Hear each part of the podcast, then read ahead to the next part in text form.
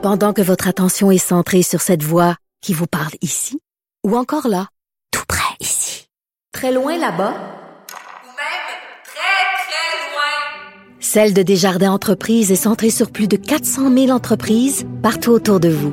Depuis plus de 120 ans, nos équipes dédiées accompagnent les entrepreneurs d'ici à chaque étape pour qu'ils puissent rester centrés sur ce qui compte, la croissance de leur entreprise.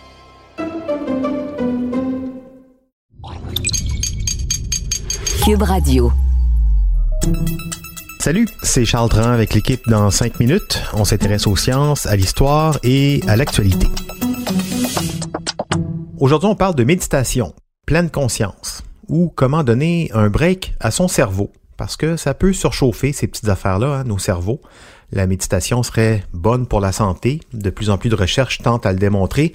Mathieu Ricard, ce moine bouddhiste, traducteur français du Dalai Lama, a maintes et maintes fois prêté son cerveau à la science en participant à des recherches en neurobiologie avec des résultats très impressionnants.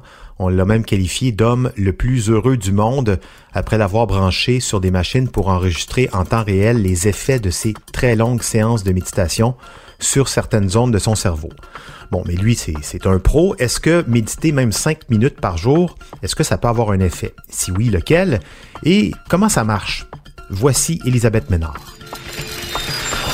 Avez-vous déjà remarqué, dès qu'on est stressé, il y a toujours quelqu'un pour nous dire Prends donc une grande respiration? D'où est-ce que cette idée-là nous vient? Et comment est-ce que le fait de porter attention à notre respiration peut nous aider à apaiser notre stress? La réponse date de 500 ans avant Jésus-Christ, une vieille pratique bouddhiste qu'on appelle aujourd'hui la méditation pleine conscience.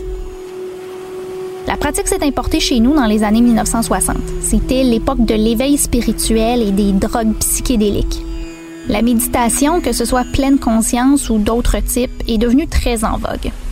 Son arrivée dans la culture populaire a aussi été favorisée, faut le dire, par un certain groupe de musique qui était fort apprécié des jeunes.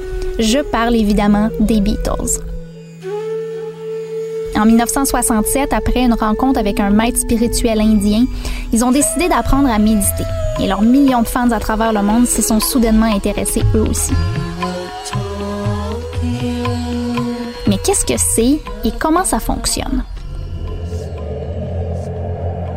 Pour le comprendre, il faut d'abord s'intéresser au cerveau. Notre cerveau fait des allers-retours incessants entre le passé et le futur appréhendé. Il met en relation des morceaux de notre passé pour nous conditionner à réagir au futur qu'on appréhende. Ça nous permet d'ajuster à l'avance notre réponse à des obstacles futurs. Par exemple, si je crève un pneu de ma voiture en roulant dans un nid de poule sur la route vers le travail, je vais savoir le lendemain en empruntant le même chemin que je dois éviter le dit nid de poule. C'est pratique. Sauf que ces pensées-là sont aussi à l'origine de notre anxiété. Si la semaine dernière, je me suis fait réprimander parce que j'ai remis un dossier en retard au travail, c'est possible qu'aujourd'hui, j'appréhende de me faire réprimander à nouveau dès que j'ai un peu de retard. Et qu'est-ce qui va se passer? Est-ce que je vais rater une promotion? Est-ce que je vais perdre mon travail? On a en moyenne plus de 50 000 pensées par jour. 98% d'entre elles sont des pensées répétitives, donc qui étaient déjà présentes la veille. Et 80% sont des pensées négatives. Pour faire une analogie simple, on a tous dans notre tête un hamster qui court sans arrêt dans sa roulette. On est constamment en train de regretter des choses du passé qu'on ne peut pas changer et de s'inquiéter à propos du futur qu'on appréhende. C'est épuisant. Et c'est là que la pleine conscience entre en jeu. Parce que la pleine conscience, c'est être dans l'instant présent.